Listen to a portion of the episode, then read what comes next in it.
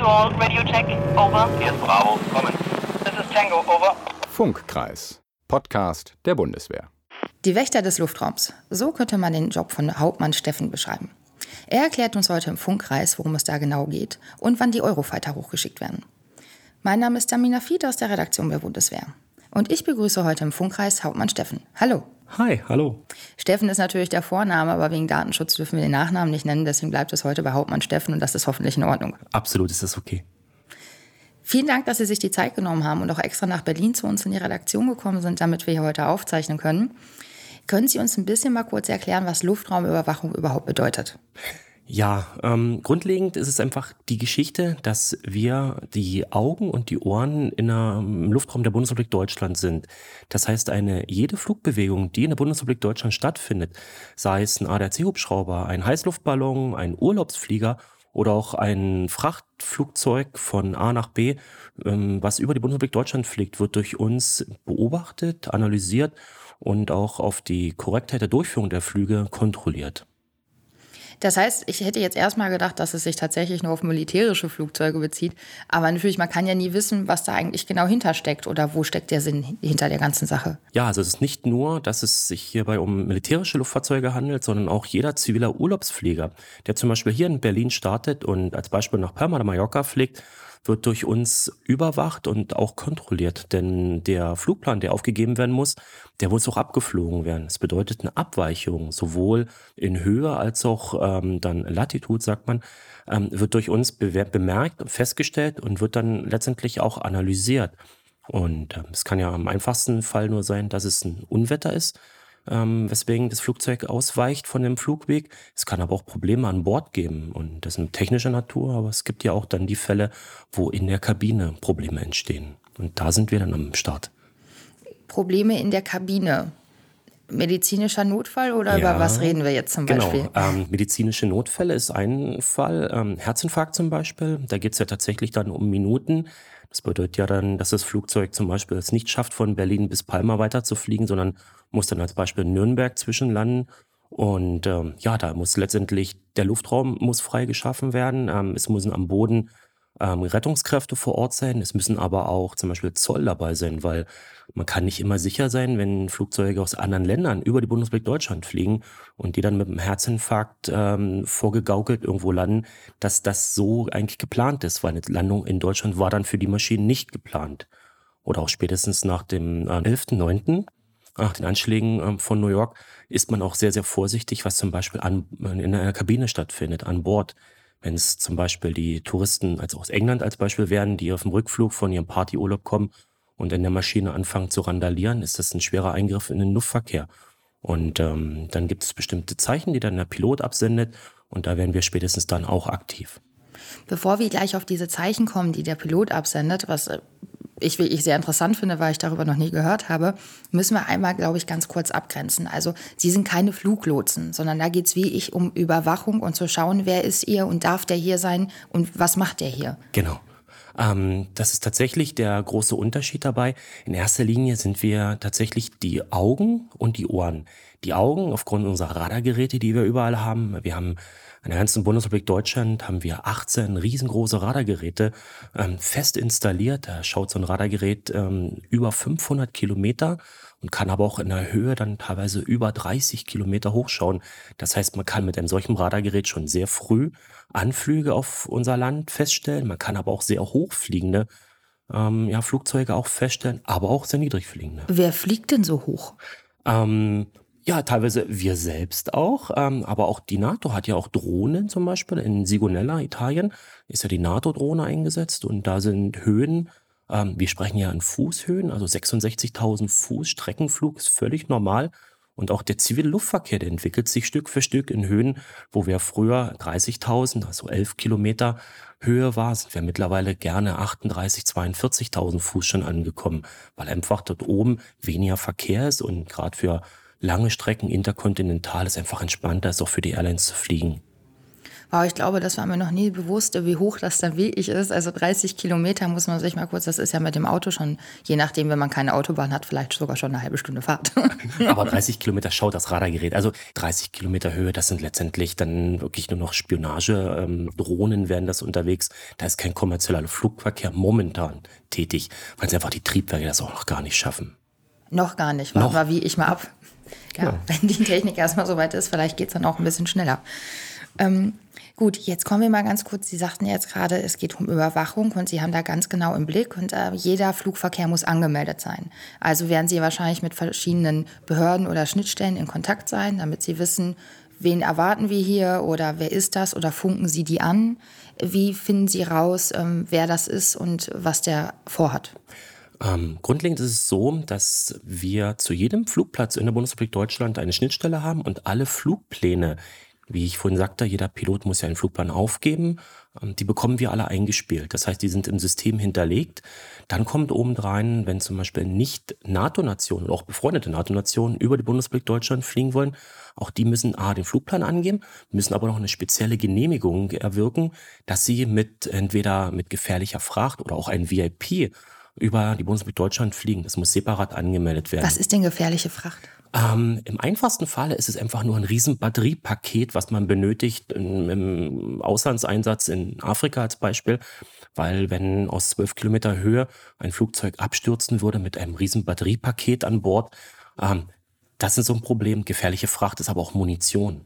Also die Truppen in den Einsatzgebieten müssen ja auch unter anderem mit Munition versorgt werden, Kraftstoff versorgt werden. Das ist zum Beispiel gefährliche Fracht. Das muss angemeldet werden bei uns. Okay, dann wie muss ich mir das jetzt vorstellen? Also das unterliegt ja auch hohen Sicherheitsvorgaben, was Sie da machen. Sitzen die, die da, also ich stelle mir das so ein bisschen Hollywood-mäßig vor, in so einem abgeschirmten Raum, ohne Handy, ohne alles und ähm, man hat auch gar kein Funksignal da drin eigentlich, also so jetzt sag ich jetzt mal so Mobilfunkmäßig äh, und dann mit Kopfhörern, also deswegen ist für Sie jetzt auch nicht ungewohnt wahrscheinlich, mit Kopfhörern vom Mikro hier zu sitzen. Ähm, wie, wie läuft das ab? Das ist tatsächlich, in, in, geht in diese Richtung. Ähm, wir haben ein, einen Bunker, an dem wir arbeiten. Das heißt, man hat wirklich einen relativ langen Bunkerstollen. Man muss Handys, Smartwatches, ist ja auch so ein großes Thema. Smartwatches legt man ab. Und alles, was irgendwo abstrahlen könnte und Schnittstellen hat, legt man ab, hat man vorher so eine Schließfächer und dann geht man in diese Bunkerwelt ähm, rein. Die haben wir über mehrere Etagen und ähm, die ist auch relativ groß bei uns. Also wir haben ähm, 2300 Quadratmeter Fläche, auf der wir arbeiten. Wenn Sie Bunker sagen, reden wir wie ich von unterirdisch? Ja, wow. richtig. Also wir gehen, gehen ebenerdig rein und dann geht es eine Etage noch nach unten und dann ist man tatsächlich komplett im künstlichen Licht. Man hat tatsächlich Tag wie Nacht, ist alles gleich, die gleiche Temperatur, gleiche Luftfeuchtigkeit immer. Es ist im Sommer gerade bei 30 Grad sehr angenehm, weil wir haben 21 Grad konstant. Ja, okay. Im Winter auch 21 Grad. Und ähm, ja, man hat dann wirklich gar kein Tageslicht. Die Monitore, das sind recht große Monitore, an denen wir arbeiten. Wir haben 43 Zoll Monitore an dem wir arbeiten. Und ähm, aufgrund der Fläche, hat er gerade gesagt, wir haben 2300 Quadratmeter, da passen reichlich Monitore rein. Und ich habe nachgezählt im Vorbereitung für unser Gespräch. wir haben genau 233 Monitore verbaut. Wow, das ist Wahnsinn. Eine schiere Anzahl an Monitoren. Das sind unterschiedliche Größe, sind ja teilweise auch ähm, Telefonsysteme, die einen Monitor besitzen, Touchscreen-Systeme. Ja, und auf diesen Monitoren ähm, wird dann die gesamte Luftlage, so nennen wir das, bearbeitet. Das heißt, man sitzt davor, hat dann mit der Maus kann man dann jeden Flieger kann man quasi anklicken. Man bekommt dann erweiterte Informationen das ist im einfachsten Fall, steht dann halt Ryanair, dann 1, 2, 3. Man kann sich den Flugplan abrufen, man kann schauen, okay, ist eine 737 in dem Falle. Man sieht dann, in welche Höhe wollte er fliegen, welche Höhe bekommt er. Da hatten wir ja ganz kurzes Thema vorhin, ähm, greifen wir aktiv im Flugverkehr ein? Nein, solange alles gut ist, sind wir diejenigen, die nur überwachen und schauen. Und wir werden dann erst aktiv, wenn es zur Abweichung kommt. Das machen wir in diesem Bunker. Wann ist denn nicht mehr alles gut? Mm, ja, wir hatten ja vorhin gesagt gehabt, im einfachsten Fall ist es die Abweichung vom Flugweg, als Beispiel aufgrund von Unwetter. Im schlimmsten Fall ist es dann zum Beispiel der Eindringversuch in ein Cockpit oder eine Entführung, eine Flugzeugentführung oder auch ähm, massive Probleme an Bord, ne, ein Triebwerksbrand oder aber ein kompletter Ausfall einer Navigationsanlage. Das hatten wir tatsächlich gehabt ähm, vor einiger Zeit. Da ist in Stettin ein Flugzeug gestartet mit dem Ziel Stuttgart und kurz äh, nach Überschreiten der Grenze Polen-Deutschland die, die gesamte Cockpit-Armatur ausgefallen. Das heißt, er Oh. war, konnte gut fliegen, aber war quasi blind, was seine Navigation anging. Und ähm, ja, da sind wir dann letztendlich ins Boot gekommen und da haben wir ihn dann ähm, ja sicher nach Stuttgart rein begleitet. Denn ähm, das ist eine der Möglichkeiten, die wir haben, wenn wir die Abfangjäger, die wir in Deutschland stationiert haben, dafür nutzen, um auch Zivilen zu helfen, sicher wieder an ihr Ziel zu kommen in solchen extremen Fällen. Abfangjäger müssen wir, glaube ich, kurz einmal erläutern. Ich denke nicht, dass jeder unserer Hörer und Hörerinnen damit etwas anfangen kann, weil hoffentlich noch nicht jeder damit in Kontakt gekommen ist. Ja, ähm, ja, die Bundesrepublik Deutschland, ähm, gerade im Rahmen der Luftraumüberwachung, ähm, braucht ja auch eine Möglichkeit, ja, zu intervenieren, wenn es zu Problemen kommt. Und ähm, dafür haben wir uns entschieden, an verschiedenen Standorten der Bundesrepublik, das muss strategisch halt sinnvoll sein, wäre ein relativ großes Land ja auch, wenn man sich die Nord-Süd-Ausdehnung anschaut, da haben wir ähm, jeweils Eurofighter in eine Alarmbereitschaft versetzt. Das heißt, die können rund um die Uhr an sieben Tagen in der Woche binnen 15 Minuten in der Luft sein. Und diese Flugzeuge nutzen wir A, um uns selbst zu schützen. Das heißt, ähm, wenn nicht freundliche Nationen um, eindringen würden wollen, dafür nutzen wir die. Unter anderem aber auch zum Beispiel dann bei so einer solchen Hilfeleistung. Das heißt, die werden dann alarmiert.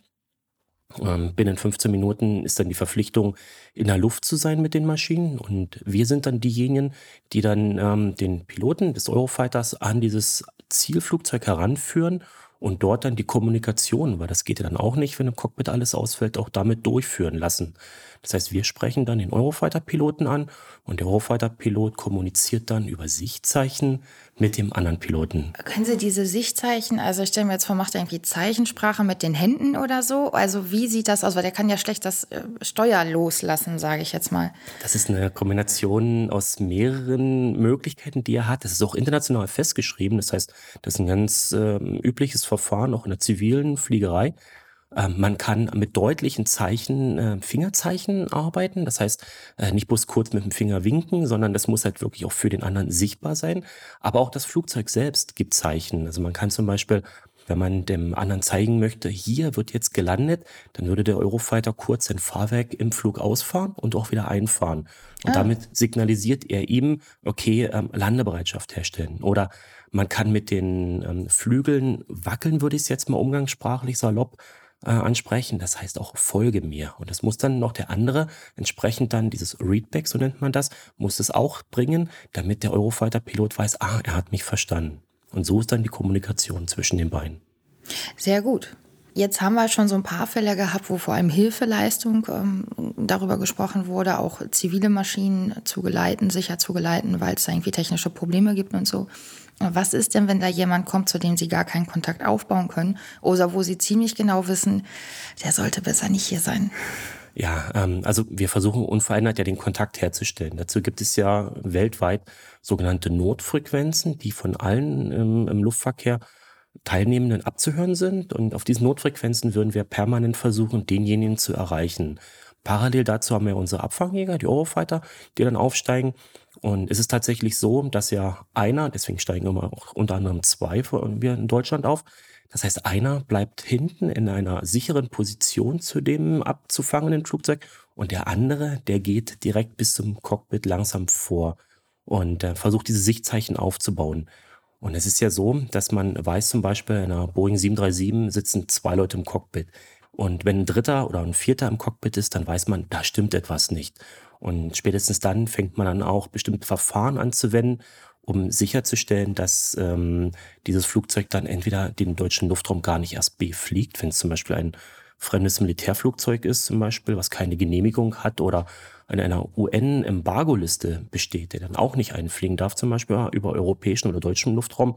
Ja, und dann würden wir dann entsprechend hoch eskalieren lassen, dann mit den Eurofightern. Wie sieht das aus? Ähm, es gibt verschiedene Möglichkeiten. Die ähm, einfachsten ist halt durch diese Sichtzeichen und dem Funk klarzumachen, dass er in dieses ähm, Gebiet oder in diese Bundesrepublik Deutschland nicht einfliegen darf.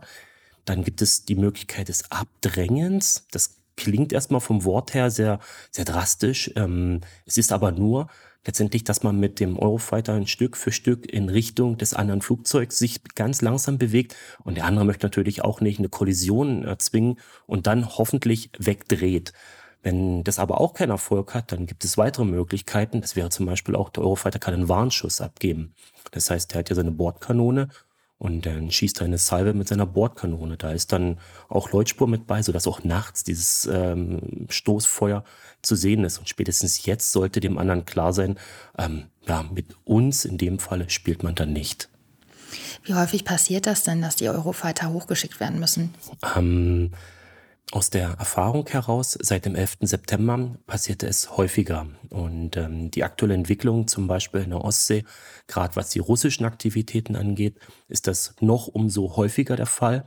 Ähm, wir haben teilweise bis zu drei oder viermal am Tag die Notwendigkeit, unsere Alarmrotte, die wir in verschiedenen Standorten stationiert haben, mindestens zu alarmieren, in einen höheren Status bringen oder aber direkt auch in die Luft zu gehen.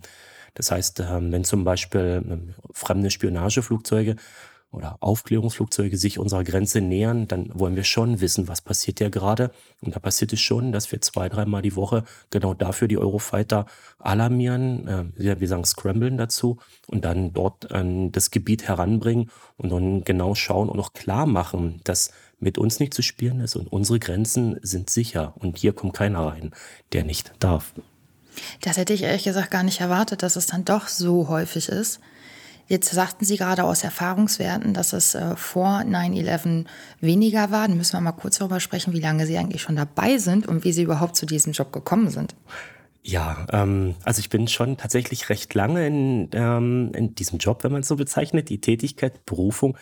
Ähm, ich bin 1997 zur Bundeswehr gekommen, ganz normal als Grundwehrdienstleistender, der eigentlich auch gar nicht das Interesse hatte, ähm, der Bundeswehr ja, treu zu bleiben und aus dem Grundwehrdienst heraus diese Tätigkeit kennen, aber auch lieben gelernt hat. Und dann über die verschiedenen Schritte, die man dann geht, in verschiedenen Laufbahnen, ähm, bin ich dann ja, final in der Offizierlaufbahn gelandet. In meinem konkreten Falle Offizier des Militärfachlichen Dienstes. Und ähm, das ist für mich persönlich eigentlich auch ähm, die richtige Laufbahn, weil aufgrund meiner Tätigkeit als Fachdienstoffizier kann ich sehr, sehr lange in dieser Tätigkeit auch verbleiben. Könnten Sie unseren Hörern Hörern kurz erläutern, wo der Unterschied zwischen Fachdienstoffizier und einem, ich sage jetzt mal, normalen Offizier ist? Ja, man sagt zu den anderen normalen Offizieren, das sind die Offiziere des Truppendienstes, allgemeiner Truppendienst. Ähm, es ist halt so, die Fachdienstoffiziere ähm, sind konzipiert worden, um möglichst lange in ihrer Fachtätigkeit aufzugehen und dort auch sehr tief eine Materie ja, einzudringen und fachlich sich wirklich sehr, sehr tief weiterbilden und auch breit ausbilden lassen können. Und die Truppenoffiziere können das in Ansätzen auch, aber da ist ja zum Beispiel auch die Karriereplanung eine ganz andere. Also ob das nun Kompanie- oder Staffelchef äh, wird, eine Kommandeursverwendung, Lehrverwendung. Das sind dann so Verwendungen, die Truppendienstoffiziere dann im Rahmen ihres Aufbaus bekommen. Beim Fachdienstoffizier ist es halt so, dass er möglichst lange diese spezielle Ausbildung bekommt, die auch teilweise sehr, sehr teuer ist, um dann noch lange dann daran arbeiten zu können. Das heißt, Sie absolvieren kein Studium oder Sie müssen kein Studium ähm, absolvieren? Richtig. Ähm, es ist bei einem Fachdienstoffizier ähm, nicht zwingend vorgesehen, ein, ein, Studium zu besuchen, also nicht an die Universität der Bundeswehr zu gehen dafür. Ähm, allerdings hat die Fachausbildung, die Lizenzausbildung, ähm, die ist zwingend notwendig. Und das heißt, äh, man kann zum Beispiel erst befördert werden oder auch zum Berufsleutnant werden, wenn man in der Lizenz oder wenn man die Lizenz äh, erfolgreich abgeschlossen hat. Und das ist die zwingende Voraussetzung dann für den Fachdienstoffizier. Ich gehe davon aus, dass Sie mittlerweile Berufssoldat sind. ja. Aber vielleicht können Sie ganz kurz erklären, das ist ja ganz interessant, weil Sie gerade auch als Fachdienstoffizier ist und weil Sie sagen, das ist eine sehr umfangreiche und auch eine sehr teure Ausbildung. Wie ist denn dieser Werdegang da? Also wenn ich jetzt sagen würde, hey, das finde ich ist toll, Luftraumüberwachung, das interessiert mich auch, wie komme ich dahin? Ähm, man kann es über den ganz normalen zivilen Weg, über die Karrierecenter letztendlich auch schon artikulieren und ähm, man muss ein paar Grundvoraussetzungen haben, um in diesem Fachbereich tätig zu sein. Ähm, natürlich die Augen und die Ohren, das was wir ja sind, die müssen bei dem Probanden oder bei dem künftigen Soldaten auch entsprechend gut ausgeprägt sein. Das heißt, Rot-Grün-Schwächen, ähm, das wäre ein Ausschlusskriterium in dem Falle. Ähm, gut hören ist auch ganz wichtig, ist im Flugfunk sind teilweise die Worte sehr, sehr nah beieinander liegen. Dann ist ein Rausch mit bei. Das heißt, da muss auch ein, ein relativ feines Gehör dabei sein. Und das testet man ähm, in unserem Falle. Wir waren äh, in Fürstenfeldbruck. Das ist ähm, FME, das Flugmedizinische Institut. Und dort macht man relativ viele Teste, um zu schauen, ob denn der Bewerber genau diese Anforderungen erfüllt.